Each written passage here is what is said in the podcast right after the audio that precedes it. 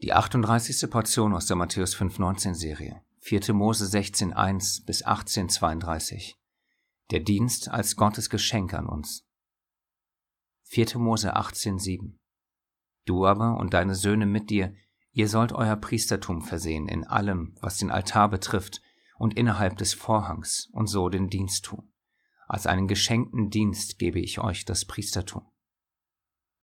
Die Auswahl an Themen für diese Portion sind Immer haben die anderen Schuld, wie tödliches Gift der Neid unter Brüdern und wir sind zum Dienen erlöst worden. Wir wünschen dir wie immer Gottes Segen beim Prüfen der Inhalte. Immer haben die anderen Schuld. 4. Mose 17,6 Und die ganze Gemeinde der Kinder Israel murrte am anderen Morgen gegen Mose und gegen Aaron und sprach, Ihr habt das Volk des Höchsten getötet. Wir alle kennen das, und wahrscheinlich haben wir alle es auch schon einmal gemacht, jemand anderem die Schuld gegeben. Niemand von uns hört das gerne über sich, aber wahrscheinlich haben wir dennoch alle diese Schwäche, die uns immer wieder dazu bewegt, nicht die eigenen Fehler zu sehen bzw. einzusehen. Vor allem im Glauben ist diese Schwäche ein großes Problem. Warum? Allen voran darum, weil durch sie eine Kette von Ereignissen angestoßen wird, die am Ende schlimme und bleibende Konsequenzen für uns haben. Was genau ist damit gemeint? Was wäre eine derartige Kette von Ereignissen? Dazu kurz ein Beispiel, welches genau so geschehen ist, und im Anschluss dann die Kette von Ereignissen. Ein Mann bewirbt sich bei der Polizei. Die Tests im Vorfeld und alles, was dazu gehört, laufen sehr gut ab. Es kommt am Ende zu einer Art Einstellungsgespräch, bei dem offene Fragen gestellt werden, um die Tauglichkeit für diesen Beruf zu prüfen. Hierbei geht es auch um das Persönlichkeitsbild des jeweiligen Bewerbers. In diesem Zusammenhang wird, um es abzukürzen, dem Mann vorgeworfen, dass der Besitzer einer Bulldogge generell fragwürdig für sie sei, weil dieser Typ Mensch meist einem besonderen Charakterprofil entspräche. Der Bewerber kann dem nichts entgegnen und wird am Ende nicht genommen. So der Bericht des Mannes in Kurz, den er seinem Kumpel erzählt. Beim Erzählen regt er sich tierisch über die Ungerechtigkeit auf, die ihm angetan wurde, und versteht die Welt nicht mehr. Der Freund erwidert, ich kann deine Empörung voll und ganz nachempfinden, aber warum hast du denn nicht erwidert und sie zum Beispiel gefragt, heißt das, wenn ich als Polizist zu einem Streit zwischen zwei Menschen gerufen werde und ich dabei eine Bulldogge sehe, dass dann automatisch der Besitzer der Bulldogge im Unrecht ist? Heißt das, dass Sie mich lehren, ohne dass ich überhaupt angefangen habe, für die Gerechtigkeit einzustehen, dass ich Menschen und Situationen voreingenommen zu beurteilen habe und schon einen Richterspruch sprechen soll, ohne dass ich überhaupt weiß, worum es geht? Sieht so die Herangehensweise bei der Polizei aus? Der Mann denkt über die Aussage nach und sagt, stimmt, das wäre ziemlich cool gewesen, weil was hätten die da schon darauf erwidern können? Nichts. Was diese Geschichte zeigen soll, ist vor allem erstens, Dadurch, dass man die Schuld anderen zuweist, hindert man sich regelrecht daran, die Situation, die geschehen ist, noch einmal nüchtern und emotionslos zu reflektieren. In seinem Fall ist es überhaupt wirklich so gewesen, dass nur die Dogge an der Nichteinstellung schuld war? Zweitens. Durch diesen fehlenden nüchternen Rückblick kann es passieren, dass man die eigene Mitschuld gar nicht erkennt. Wieder auf seinen Fall bezogen, betrügt man durch die Schuldzuweisung vielleicht sich selbst? Weil man vielleicht nicht wahrhaben will, dass nicht die Dogge allein der Grund war, sondern es andere Gründe gab, warum man es nicht geschafft hat. Drittens. Diese vermeintliche Unschuld führt dann dazu, dass man seine eigenen Fehler nicht erkennen und somit nicht an sich selbst arbeiten kann. In seinem Fall deckt man vielleicht seine möglichen Schwächen bewusst oder unbewusst zu und schiebt in diesem Fall einfach die Dogge vor, so dass man sich selbst nicht mit seinen eigenen Fehlern auseinandersetzen muss? Viertens. Mangelnde Selbstreflexion führt nahezu immer dazu, dass man immer wieder dieselben Fehler macht. In den eigenen Augen wird es aber erneut und logischerweise nach Unschuld aussehen. Und diese Unschuld hindert uns nicht nur daran, unsere Fehler zu erkennen, sondern sie hindert uns auch daran, dazu zu lernen. In seinem Fall, die Aussage und Unterstellung der Polizisten bezüglich seiner Dogge ist so unverschämt, was sie ja wirklich ist, dass er gar nicht darüber nachdenkt, was er hätte anders machen können. Sprich, die Schuld des anderen ist so groß, so dass man gar nicht über sich und sein Verhalten nachdenkt und so eben nichts dazulernt, wie zum Beispiel, Warum habe ich überhaupt meine Dogge erwähnt? Muss das sein, dass ich meinen Hund immer und überall thematisieren muss? War das weise? Hätte ich ihre Unterstellung gegen sie verwenden können, wie es zum Beispiel mein Freund getan hätte? Und so weiter. Fünftens. Im schlimmsten Fall führen solche und andere Vorgehensweisen dazu, dass man mit der Zeit mehr und mehr verhärtet und die Welt gar nicht mehr versteht und sich fragt, warum passiert mir das immer wieder? Warum sind die anderen immer wieder so, wie sie sind? Warum ist die Welt so unfair? Anders ausgedrückt, wenn solche Ereignisse immer wieder in unserem Leben vorkommen, kann es schnell passieren, dass wir denken, dass sich die gesamte Welt gegen uns verschworen hat. Dieser Gedanke führt dann schlussendlich in eine Sackgasse, bei der wir kaum für unser Leben dazulernen. Im Fall des Mannes mit der Bulldogge, er wird sich nie damit beschäftigen, wie er zukünftig in seinem Leben auf derartige Situationen reagieren könnte. Er wird sich nie damit beschäftigen, ob es intelligent war, seinen Hund zu erwähnen, sondern sich immer wieder sagen, was soll daran falsch sein, wenn ich meinen lieben und treuen Hund erwähne? Er wird, und das ist das Wichtigste, sich nie fragen, hätte ich anders agieren oder reagieren können? Trage ich vielleicht Mitschuld an dem Ganzen? Im Glauben kann diese Eigenart, die Schuld immer von sich wegzuschieben, dazu führen, dass wir im Glauben nicht oder nur schwer vorankommen. Denn die Bibel sagt, dass wir durch und durch ein Problem mit unserer Schwachheit, der Sünde und unserem Herzen haben, welches uns immer wieder unbewusst betrügt. Das heißt, diese Einstellung, vielmehr Charakterschwäche, kann also dazu führen, dass wir unsere Schuld bzw. Sünde erst gar nicht erkennen können, weil es uns an Selbsteingeständnis mangelt. Das wiederum kann dazu führen, dass man dann gar nicht erst um Vergebung bittet, weil man selbst ja vermeintlich unschuldig ist. Daher, damit das nicht passiert, müssen wir uns auch immer wieder selbst prüfen. Man kann abschließend festhalten, Egal wie offensichtlich mein Gegenüber einen Fehler begangen hat, gehören meist zwei dazu. Frage ist also, was habe ich zu der Situation beigetragen? Wo trage ich Mitschuld? Oder was könnte ich das nächste Mal besser machen? In anderen Worten und als Merksatz formuliert, es ist hundertmal besser, mehr die Schuld bei mir selbst zu suchen als bei anderen. Denn wenn ich sie bei mir suche, werde ich mich selbst und meine Fehler besser erkennen und so an mir und meinen Schwächen besser arbeiten können. Mit dieser Methode werde ich dann immer und immer wieder Neues für mein Leben dazulernen. Wenn ich aber immer wieder die Schuld bei anderen und nicht bei mir selbst suche, wird daraus sehr wahrscheinlich gar nichts Gutes entspringen. Matthäus 7, 3 bis 5 Was siehst du aber den Splitter im Auge deines Bruders und den Balken in deinem Auge bemerkst du nicht? Oder wie kannst du zu deinem Bruder sagen, halt, ich will den Splitter aus deinem Auge ziehen, und siehe, der Balken ist in deinem Auge. Du Heuchler, zieh zuerst den Balken aus deinem Auge, und dann wirst du klar sehen, um den Splitter aus dem Auge deines Bruders zu ziehen.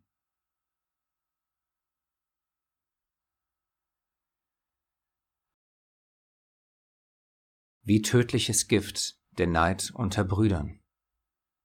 4. Mose 16, 9 bis 10 ist es euch zu wenig, dass der Gott Israels euch aus der Gemeinde Israel ausgesondert hat, um euch zu sich nahen zu lassen, damit ihr den Dienst der Wohnung des Höchsten verrichtet und vor der Gemeinde steht, um sie zu bedienen, dass er dich und alle deine Brüder, die Söhne Levis, mit dir hat herzunahen lassen? Und ihr trachtet auch nach dem Priestertum. Hier trachtet die Rotte Koras nach dem Priestertum, obwohl sie der Gott Israels für einen speziellen Dienst ausgesondert hat. Sie dürfen sich Gott nahen. Das reicht ihnen aber nicht. In kurz, sie sind mit dem, was ihnen von Gott gegeben wurde, nicht zufrieden und wollen mehr. Grundsätzlich ist es gut, sich nach einem größeren Dienst für Gott auszustrecken, siehe zum Beispiel 1. Korinther 12,31. Die Frage ist aber, mit welcher Herzenshaltung macht man das? So wie im letzten Teil aufgezeigt wurde, dass es entscheidend ist, mit welcher Herzenshaltung ich über jemanden rede, um zu lästern oder zu helfen, so ist es auch hier entscheidend. Strecke ich mich nach einem größeren Dienst aus, weil ich Gott und meine Nächsten liebe und ihnen dienen will, oder strecke ich mich danach aus, weil ich unzufrieden und neidisch bin? Hier bei der Rotte geht es um Letzteres, und das ist in den Augen unseres Gottes untragbar. In unserer kleinen Gemeinschaft hier kam es im Laufe der knapp zehn Jahre schon mal zu einem ähnlichen Vorfall. Viel durften wir daraus lernen, denn viel hatten auch wir falsch gemacht. Jetzt, mit diesen gemachten Erfahrungen, reagiert man anders in diesen Situationen und geht anders damit um. Unter anderem deswegen, weil wir mehr und mehr, vor allem innerhalb unserer Brüderschaft, unser aller Stärken und Schwächen besser kennenlernen dürfen. Es wird mit der Zeit immer mehr ein Gefüge und eine Einheit im und für den Dienst als ein Gerangel um Position. Es wird mehr und mehr eine in sich geschlossene Aufgabenteilung im Team als ein sich auseinanderbewegendes Sologetue. Dem Vater sei gedankt dafür. Durch diesen kleinen Einblick wollen wir euren Fokus nicht auf uns richten, sondern euch lediglich mitteilen, dass solche Probleme a. leider normal sind und b. überwunden werden können. Wichtig dabei ist, dass man auch die Fehler bei sich selbst sucht, so dass man es beim nächsten Mal oder noch während des laufenden Prozesses besser machen kann. Denn oft, beziehungsweise eigentlich fast immer, gehören zwei Parteien dazu. Erst recht, weil wir wahrscheinlich auf solche Situationen nicht so reagieren, wie es ein Mose bzw. ein Mose und ein Aaron getan haben. 4. Mose 16,4 Als Mose es hörte, fiel er auf sein Angesicht. 4. Mose 16, 22 Da fielen sie auf ihr Angesicht und sprachen, Gott, du Gott der Geister allen Fleisches, der eine Mann sündigt, und du solltest über die ganze Gemeinde zürnen? 4. Mose 17,10 Erhebt euch weg aus der Mitte dieser Gemeinde, und ich will sie in einem Augenblick vernichten. Da fielen sie auf ihr Angesicht. Sie fielen jedes Mal auf ihr Angesicht und taten Fürbitte, um den gerechten Zorn des Allmächtigen abzuwenden. Denn nicht alle hatten gesündigt, aber die Sünde der Rebellion könnte jederzeit auf andere überspringen. Sprich, die ganze Gemeinde könnte sich durch Koras Rotte anstecken lassen. Ganz so, wie wir es in der letzten Portion mit der Verschmähung des gelobten Landes gesehen haben. Zehn der zwölf Kundschafter verbreiteten ein böses Gerücht und die ganze Gemeinde ließ sich anstecken. Die gleiche Gefahr besteht auch hier. Mose erkennt das und bittet um einen Test. Diese Art von Test funktioniert natürlich nur, wenn der Allmächtige mitwirkt. In diesem Fall tat er es. Koras Rotte wurde ausgetilgt womit wir wieder bei unseren beiden Leitversen für das vierte Buch Mose wären. 1. Korinther 10, 6 und Vers 11. Diese Dinge aber sind zum Vorbild für uns geschehen, damit wir nicht nach dem Bösen begierig werden, so wie jene begierig waren. Alle diese Dinge aber, die jenen widerfuhren, sind Vorbilder, und sie wurden zur Warnung für uns aufgeschrieben, auf die das Ende der Weltzeiten gekommen ist. Diese Art des Neids und der Widersetzung gegenüber der Ordnung Gottes kann und wird auf kurz oder lang katastrophale Folgen haben. Diese Rebellion gegen Gottes Ordnung ist so schlimm, dass selbst Mose, der als sanftmütigster Mann auf Erden beschrieben wird, siehe 4. Mose 12.3, wie folgt darauf reagiert. 4. Mose 16, 15. Da ergrimmte Mose sehr und sprach zu dem Höchsten, wende dich nicht zu ihrer Opfergabe, nicht einen Esel habe ich von ihnen genommen und keinem einzigen unter ihnen ein Leid getan. Bitte Vorsicht. Dieser Vers soll keine Entschuldigung für unseren Zorn sein, wenn derartige Situationen in unseren Gemeinschaften passieren. Denn oft ist es so, zumindest war es bei uns so, dass wir uns in solchen Situationen eher persönlich angegriffen fühlten und deshalb wütend wurden, anstatt gerechten Eifer für Gott zu haben. Auch das muss ein jeder für sich selbst prüfen und dann sehen, wie groß die Mitschuld war. Generell sollten wir uns immer vor Augen führen, Zorn führt sehr häufig zu noch mehr Zorn. Jedoch eine milde Antwort wendet den Grimm ab, aber ein kränkendes Wort erregt den Zorn. Sprüche 15.1 Ruhig zu bleiben und eine milde Antwort zu finden, die dennoch Gottes Wahrheit wiedergibt, ist in solchen Situationen natürlich nicht ganz einfach. Zumindest für uns nicht. Völlig unabhängig davon muss die Sache ja auch irgendwie final geklärt werden. Das heißt, man muss herausfinden, ob wirklich Neid und Rebellion vorhanden sind. Ist das der Fall, gilt es für die Betroffenen, sich und ihr Innerstes zu prüfen und sich gewisse Warnungen, so wie die in dieser Portion, sehr zu Herzen zu nehmen. Denn eines ist gewiss, lästern, neidisch sein und rebellieren duldet unser Schöpfer nicht. Judas schreibt das in seinem Brief und spricht über welche, die Teil der Gemeinschaft Gottes sind, aber Folgendes tun. Judas 1, 10 bis 11. Diese aber lästern alles, was sie nicht verstehen. Was sie aber von Natur wie die unvernünftigen Tiere wissen, darin verderben sie sich. Wehe ihnen, denn sie sind den Weg Keins gegangen und haben sich um Gewinnes willen völlig dem Betrug Beliams hingegeben und sind durch die Widersetzlichkeit Koras ins Verderben geraten. Bei uns soll es nicht so sein, liebe Brüder und Schwestern. 2. Timotheus 2, 22 Die jugendlichen Begierden aber fliehe, strebe aber nach Gerechtigkeit, Glauben, Liebe, Frieden mit denen, die den Herrn anrufen, aus reinem Herzen.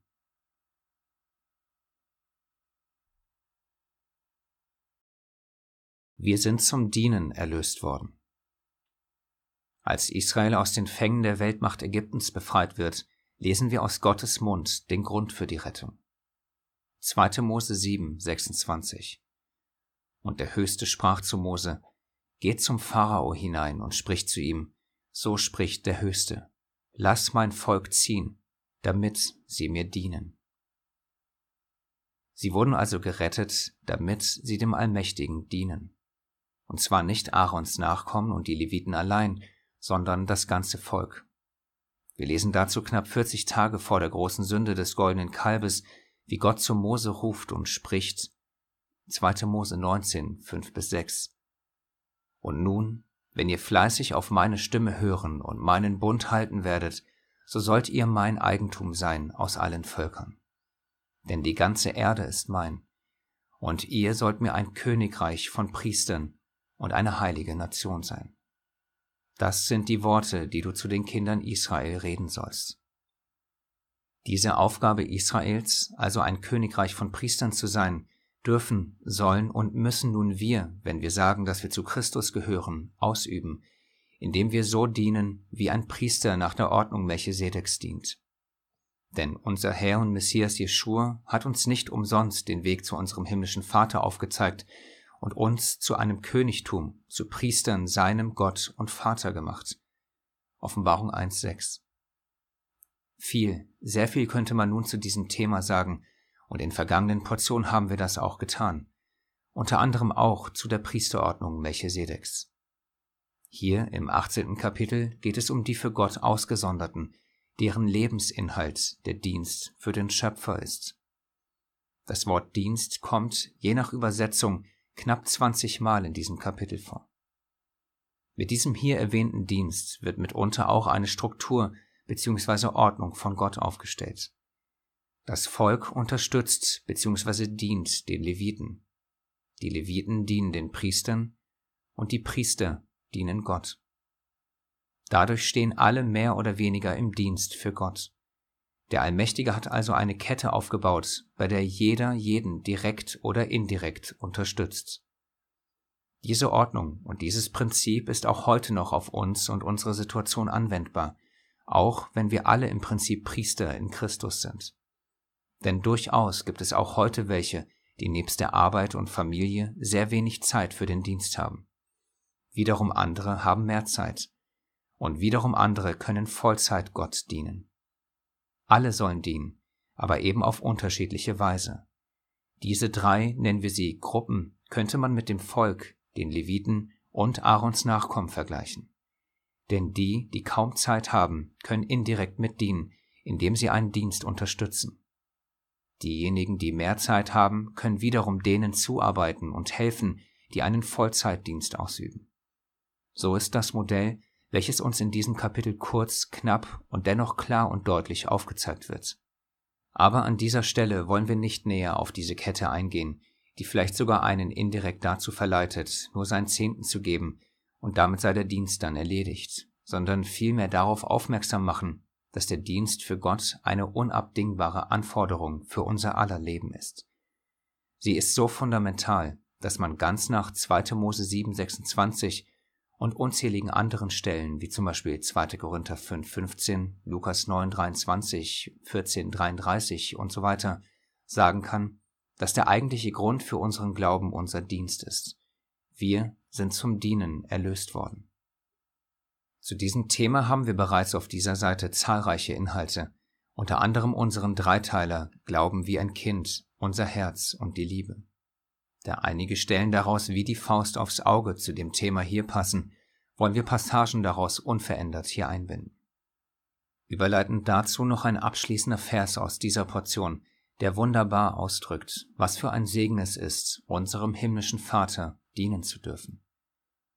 4. Mose 18, 7 Du aber und deine Söhne mit dir, ihr sollt euer Priestertum versehen in allem, was den Altar betrifft, und innerhalb des Vorhangs und so den Dienst tun. Als einen geschenkten Dienst gebe ich euch das Priestertum. Nun zu dem Ausschnitt aus Unser Herz und die Liebe, Teil 3. Die Aufforderung zum Dienst, zur Arbeit. Matthäus 9, 37 bis 38. Da sprach er zu seinen Jüngern, die Ernte ist groß, aber es sind wenige Arbeiter. Darum bittet den Herrn der Ernte, dass er Arbeiter in seine Ernte aussende. Frage, sind wir Arbeiter? Denn jedem Gläubigen sind Talente von Gott gegeben worden, manchen mehr, manchen weniger. Warum? Nicht für ihn selbst, sondern für seinen Dienst für Gott und für seinen Nächsten. Daher sollen, vielmehr müssen wir diese Talente auch einsetzen. Unser Herr zeigt uns diese Dringlichkeit auf, indem er uns in seinem Gleichnis der gegebenen Talente lehrt, dass wenn wir nicht arbeiten, wir nicht nur keinen Lohn empfangen werden, sondern viel Schlimmeres.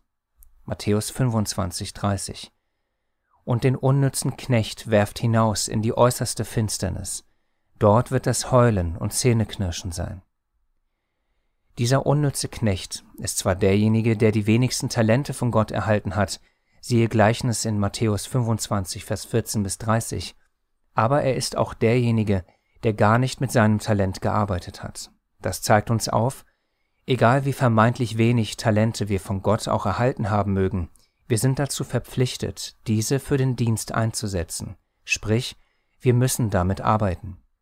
Auch wenn dies der weit verbreiteten Meinung völlig widersprechen mag, aber arbeiten wir nicht mit dem, was wir von unserem himmlischen Vater erhalten haben, haben wir in Matthäus 25,30 gelesen, was mit uns passiert, die Konsequenzen wären fatal für uns. Daher ist es für uns alle wichtig, dass wir im Gebet mit wachem und vor allem willigem Geist nach unseren Talenten fragen, für neue bitten und auch darum bitten, dass uns aufgezeigt wird, wie wir arbeiten und dienen können. Das müssen wir von Herzen wollen. Denn, wie bereits erwähnt, hat jeder von uns Talente bekommen, egal wie viele. In dem Gleichnis gibt es keinen, der einfach so am Ende umsonst einen Lohn erhält obwohl er keine Talente erhalten hat und daher nicht arbeiten muss. Jeder muss arbeiten. Daher sagen wir ja Herr zu ihm, weil wir Knechte sind, die arbeiten. Arbeiten wir aber nicht, dann sind wir auch keine Knechte. Und wenn wir keine Knechte sind, dann sind wir vielleicht nur welche, die sich bedienen lassen.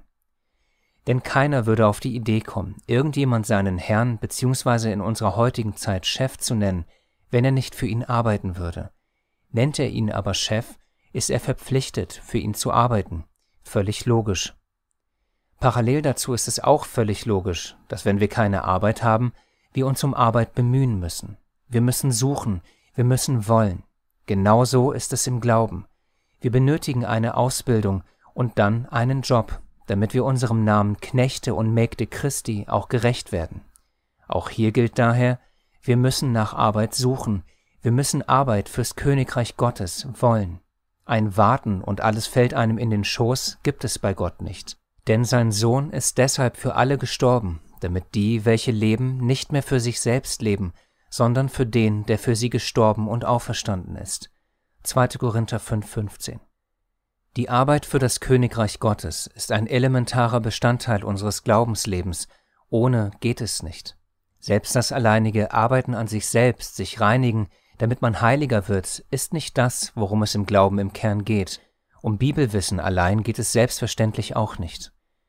Natürlich sollen wir diese Dinge tun, also uns verändern, uns von innen heraus heiligen, lesen, an uns arbeiten und so weiter. Aber das alles dient nur dazu, dass wir dadurch Gott und unseren Nächsten besser dienen können. Das heißt veranschaulicht, unser Fokus im Glauben geht nicht nach unserem Inneren allein, sondern vielmehr nach außen zu anderen. Diese beiden Dinge hängen zusammen, aber haben dennoch eine unterschiedliche Gewichtung.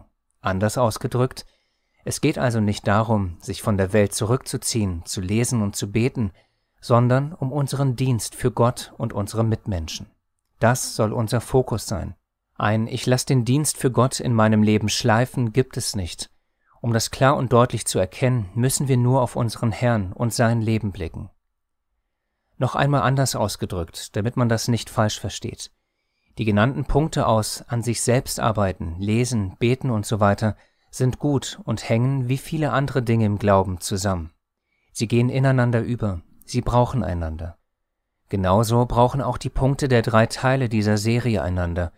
Die Grundlage ist die Liebe zu Gott aus ganzem Herzen, der Gehorsam, die Selbstaufgabe und der Dienst, die mit dieser göttlichen Liebe zusammenhängen, bauen aufeinander auf und fließen ineinander über. Hier eine Stelle, die das ansatzweise aufzeigt, indem sie uns auffordert, der Liebe Gottes angemessen in völliger Selbstaufgabe zu leben und zu dienen. Paulus schreibt im Römer 12.1, weil ihr Gottes reiche Barmherzigkeit erfahren habt, fordere ich euch auf, liebe Brüder und Schwestern, euch mit eurem ganzen Leben Gott zur Verfügung zu stellen.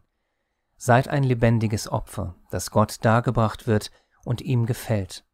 Ihm auf diese Weise zu dienen, ist der wahre Gottesdienst und die angemessene Antwort auf seine Liebe.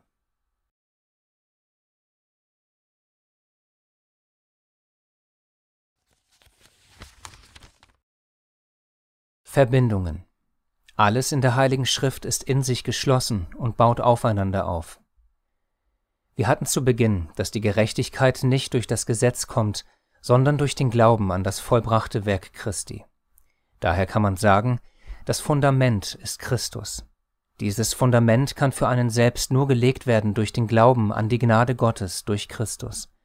Diese Gnade ist wie eine Art Schutzdach für uns, wir sind unter ihr verwahrt.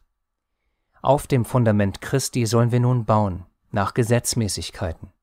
Diese Gesetzmäßigkeiten sind nicht dazu da, das Fundament zu ersetzen oder das Dach abzulösen. Sie sind nötig, dass alles funktioniert und stabil stehen bleibt. Was meinen wir nun mit Gesetzmäßigkeiten? Zum Beispiel bauen die 4G, also Glaube, Gnade, Gerechtigkeit und Gehorsam, aufeinander auf. Sie können nicht getrennt existieren. Zum Beispiel kann keiner wahrhaftig glauben und gleichzeitig Gott gegenüber ungehorsam sein. Jakobus 2,17 Es reicht nicht, nur Glauben zu haben. Ein Glaube, der nicht zu Taten führt, ist kein Glaube, er ist tot und wertlos. Genauso wenig kann man Gnade und Gerechtigkeit von Gott empfangen, wenn man keinen Gehorsam zeigt. Jakobus 2,14 Liebe Brüder, was nützt es, wenn jemand von seinem Glauben spricht aber nicht entsprechend handelt, ein solcher Glaube kann niemanden retten. Und genauso ist es mit unserem Thema. Unser Herz, die Liebe, der Gehorsam, die Selbstaufgabe und der Dienst, diese bauen aufeinander auf und fließen ineinander über, denn ohne die Veränderung unserer Herzen werden wir nicht nach göttlichem Maßstab lieben können. Wir werden Gott nicht von Herzen gehorchen, und so kann dann auch von Selbstaufgabe und Dienst erst gar nicht die Rede sein. Genauso wenig können wir nur den Buchstaben des Gesetzes halten und dann von göttlicher Liebe und Selbstaufgabe sprechen. Dies sind nur ein paar Beispiele, die aufzeigen sollen, dass diese Punkte unmittelbar miteinander verbunden sind und einander benötigen. Sie können nicht getrennt voneinander existieren. So ähnlich ist es mit unserem Herrn, der Gnade, dem Gesetz und der Liebe. Beispiel Hätten wir ohne die Lehre unseres Herrn das Gesetz gelesen, Könnten wir die Frage nach dem höchsten Gebot korrekt beantworten? Hätten wir gewusst, dass es eine Verbindung zwischen dem Gesetz und der Liebe gibt, ja sogar der Kern des Gesetzes die Liebe ist? Nun, da uns der Herr das gelehrt hat, dürfen wir das erkennen. Das führt uns zu der nächsten Frage, was wiederum ist der Kern der Liebe? Was ist alles mit der Liebe verbunden? Können wir diese Fragen auch korrekt beantworten? Ähnlich wie bei der Antwort auf die Frage nach dem höchsten Gebot, also liebe Gott und deinen Nächsten, gibt es auch bei der Frage nach dem Kern der Liebe zwei Antworten, die sich sehr ähneln und ebenfalls ineinander übergehen. Auch diese Antworten betreffen Gott und unseren Nächsten. 1. Johannes 3:16 Hieran haben wir die Liebe erkannt, dass er für uns sein Leben hingegeben hat. Auch wir sind schuldig, für die Brüder das Leben hinzugeben. Das zweite ist dem ersten sehr ähnlich, denn wenn uns Gott liebt, dann sind wir schuldig, ihm zu gehorchen. Denn das ist die Liebe zu Gott, dass wir seine Gebote halten, und seine Gebote sind nicht schwer. 1. Johannes 5.3 Die Liebe zu Gott ist also das Halten seiner Gebote. In diesen Geboten, dem Gesetz, steckt, wie wir wissen, die Liebe und innerhalb dieser Liebe wiederum die Selbstaufgabe für Gott und für unseren Nächsten. Denn eine größere Liebe gibt es nicht. Johannes 15.13 Größere Liebe hat niemand als die, dass einer sein Leben lässt für seine Freunde. Daher auch das Gebot unseres Herrn aus Johannes 15.12 Das ist mein Gebot, dass ihr einander liebt, gleich wie ich euch geliebt habe. Und wie hat er uns geliebt? Epheser 5.2 Und wandelt in der Liebe, gleich wie auch Christus uns geliebt und sich selbst für uns gegeben hat. Alles im Wort Gottes vereint sich in diesen Punkten der Liebe, des Gehorsams und der Selbstaufgabe im Dienst für Gott und andere. Der Beleg hierfür ist das fleischgewordene Wort selbst, denn sein Wandel hier auf Erden war genau von diesen Punkten bestimmt. Liebe, Gehorsam und Selbstaufgabe im Dienst bis in den Tod. Er hat uns also in Vollkommenheit diese Punkte vorgelebt, und so sollen auch wir uns danach ausstrecken, es ihm gleich zu tun. Die Heilige Schrift sagt, dass wir sogar dazu verpflichtet sind. 1. Johannes 2, 6 bis 7. Wer also behauptet, mit Christus verbunden zu sein, ist verpflichtet, auch so zu leben, wie Christus gelebt hat. Brüder, ich schreibe euch nicht ein neues Gebot, sondern ein altes Gebot, das ihr von Anfang an hattet. Das alte Gebot ist das Wort, das ihr von Anfang an gehört habt. Wir möchten den Punkt noch einmal wiederholen, weil er so zentral ist. Als unser Herr im Fleisch wandelte, hat er uns die Liebe, den Gehorsam, die Selbstaufgabe und den Dienst vorgelebt, bis in den Tod. Und genau das sollen wir ihm nachmachen, wir sind dazu verpflichtet. Alles andere ist eine Lüge. Glaube es uns nicht, prüfe es für dich selbst.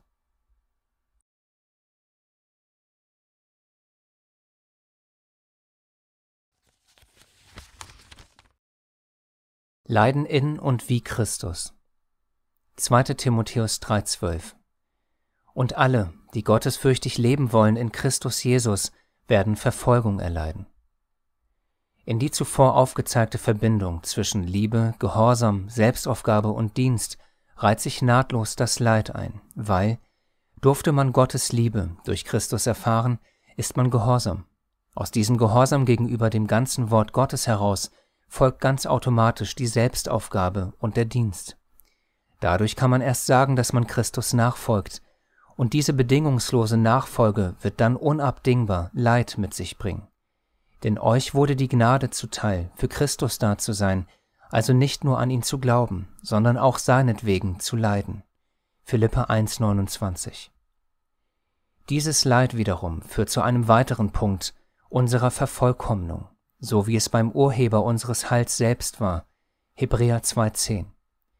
Denn es war dem, also Gott, angemessen, um dessen Willen alles ist und durch den alles ist, da er viele Söhne zur Herrlichkeit führte, den Urheber ihres Heils, also Jesus Christus seinen Sohn, durch Leiden zu vollenden.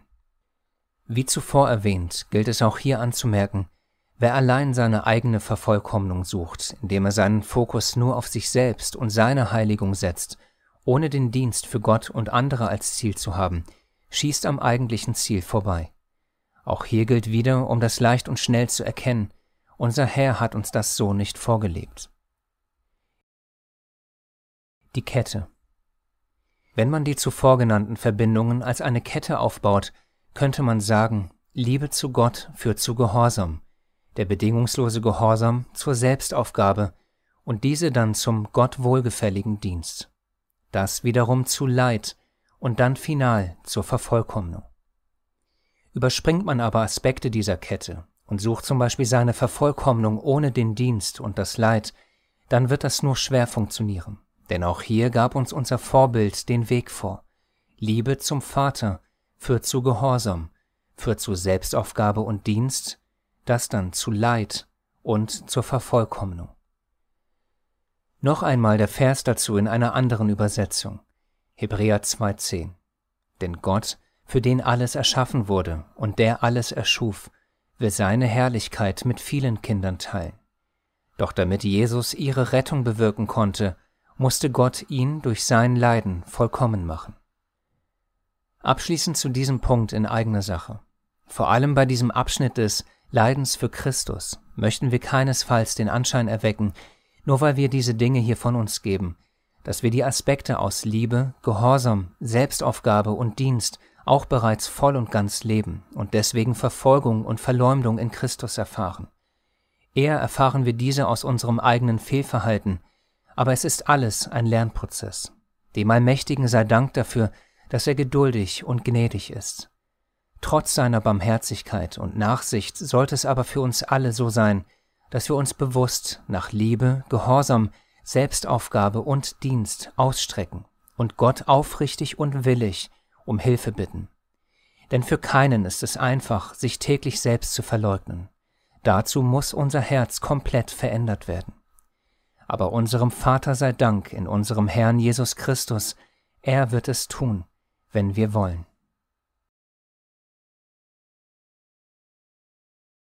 Uns wird nichts aus dem Himmel zufallen, wir müssen wollen. Wir möchten noch einmal betonen, dass die Liebe zu Gott nicht nur das Halten seiner Gebote bedeutet, siehe 1. Johannes 5.3, sondern vielmehr die darin beschriebene Selbstaufgabe, so wie es uns der Herr vorgelebt hat, 1. Johannes 3.16.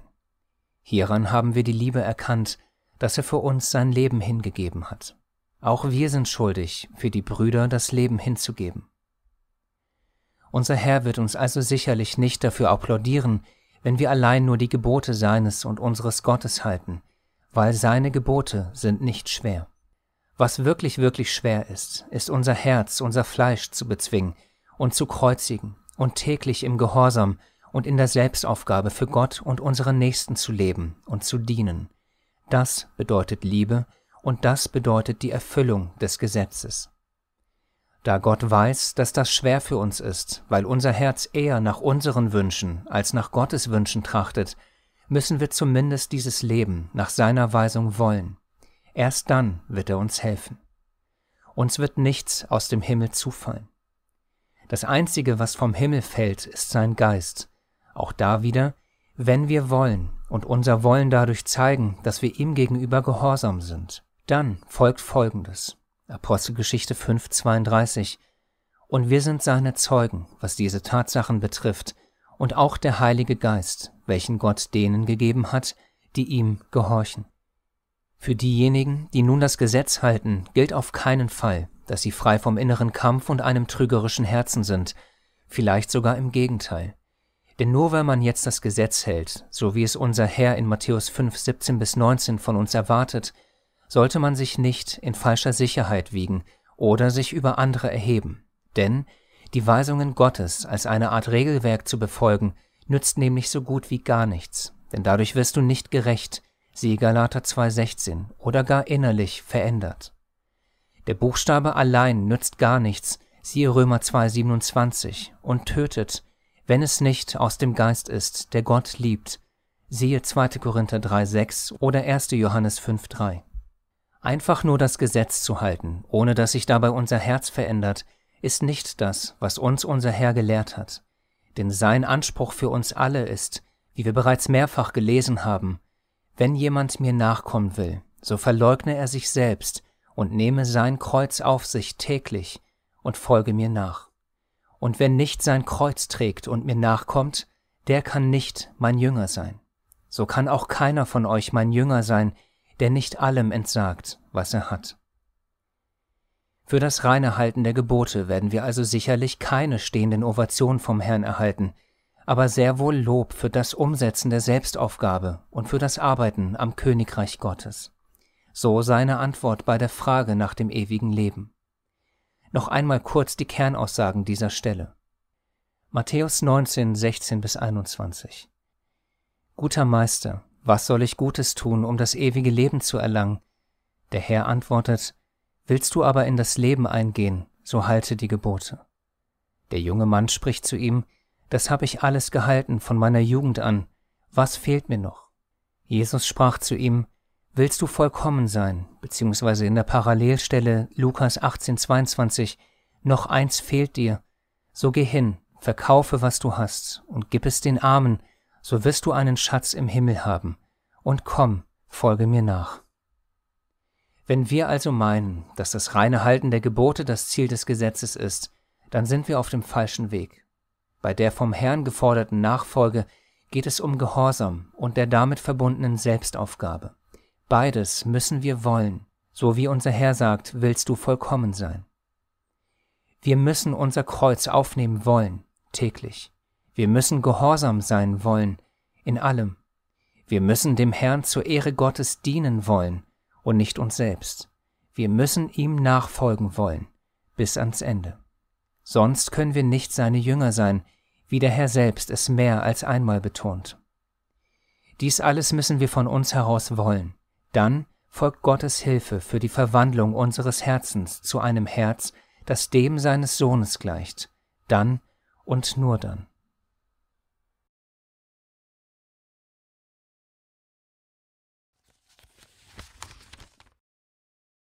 Das Ergebnis des Ganzen, das veränderte Herz von und für Gott. Es entspricht nicht unserem natürlichen Willen als Menschen, gehorsam zu sein und schon gar nicht uns selbst aufzugeben. Da dies aber heilige An- und Aufforderungen für unseren Wandel im Glauben sind, muss ein Kampf in uns stattfinden. Auf der einen Seite unser Ego und unser eigener Wille, auf der anderen Seite unsere Selbstaufgabe nach Gottes Willen. Findet dieser Kampf nicht statt oder nehmen wir ihn nicht wahr, gibt es nur zwei Möglichkeiten. Entweder wurde das Herz schon komplett verändert und man hat sich selbst aufgegeben und trägt täglich sein Kreuz, oder man täuscht sich selbst. Da es keine andere logische Konsequenz gibt, gibt es auch nur diese beiden Gegensätze als Möglichkeit. Entweder ist man bereits vollkommen verändert und daher findet der innere Kampf nicht statt, oder man deckt diesen Punkt bewusst oder unbewusst in seinem eigenen Leben zu. Die Prüfung dieser Tatsache sollte und muss eigentlich jeder von uns im Glauben Wandelnde für sich selbst klären, denn ohne Herzensveränderung wird unser Gehorsam gegenüber Gott kein natürlicher Bestandteil unseres Lebens werden und schon gar nicht die von uns geforderte Selbstaufgabe oder unser Fokus auf einen konkreten Dienst für Gott. Es ist unser Wunsch, dieses fundamentale Verständnis der Notwendigkeit unserer Herzensveränderung hinsichtlich der hohen Anforderung der göttlichen Liebe zu veranschaulichen. Denn es geht in der Heiligen Schrift immer um eines. Es ist sozusagen das höchste Gebot, Gehorsam und Selbstaufgabe im Dienst, als ein Ausdruck unserer Liebe zu Gott und unserem Nächsten. All das geht uns nicht so einfach von der Hand, sondern ist mit einem Prozess der Selbstverleugnung verbunden. Wir sollen unser Kreuz aufnehmen, täglich. Da unser Ego unser Ich, das aber nicht von sich aus machen will, entsteht ein innerer Kampf. Diesen gilt es mit Gottes Hilfe zu bezwingen. Und um ihn zu bezwingen, muss uns dieser Kampf aber erst einmal bewusst werden, und dann müssen wir ihn auch gewinnen wollen, wie gesagt, mit Gottes Hilfe. Wir möchten mit einer Art Gleichnis abschließen, das hoffentlich den Punkt der Notwendigkeit unserer Herzensveränderung veranschaulicht und diese innere Veränderung mit den Punkten der Liebe, der Selbstaufgabe und dem Dienst verbindet. Die wahrhaftig liebende Mutter. Einer liebenden Mutter muss keiner die Selbstaufgabe für ihre Kinder beibringen. Sie lebt für ihre Kinder, sie erzieht sie, sie dient für sie. All dies ist ein natürlicher Bestandteil ihres Herzens. Sie muss dafür nicht kämpfen, sie macht es von sich aus, gerne. Warum? Weil sie liebt. Würde sie in eine Situation kommen, ob sie oder ihr Kind etwas zu essen bekommen soll, wäre es ihr Kind, ohne nachzudenken. Würde sie entscheiden müssen zwischen ihrem eigenen Wohl und das des Kindes, wäre es das Kind. Müsste sie ihr Leben aufgeben für ihr Kind, würde sie keine Sekunde zögern. Warum? Weil sie eine von Herzen liebende Mutter ist. Sie lebt und stirbt für ihr Kind. Und genau so muss sich unser Herz gegenüber Gott und unserem Nächsten verändern. All diese Dinge müssen auch bei uns ein natürlicher Bestandteil unseres Herzens werden, ganz ohne inneren Kampf. Erst dann hat sich unser Herz wahrhaftig verändert. Wir für unseren Teil sind auf jeden Fall noch meilenweit davon entfernt. Aber wie bereits erwähnt, Gott weiß das, kennt uns alle und ist gnädig und geduldig mit uns. Was er von uns allen sehen will, ist, dass wir uns danach ausstrecken und aufrichtig von Herzen wollen. Gottes Gnade in Christus mit uns allen.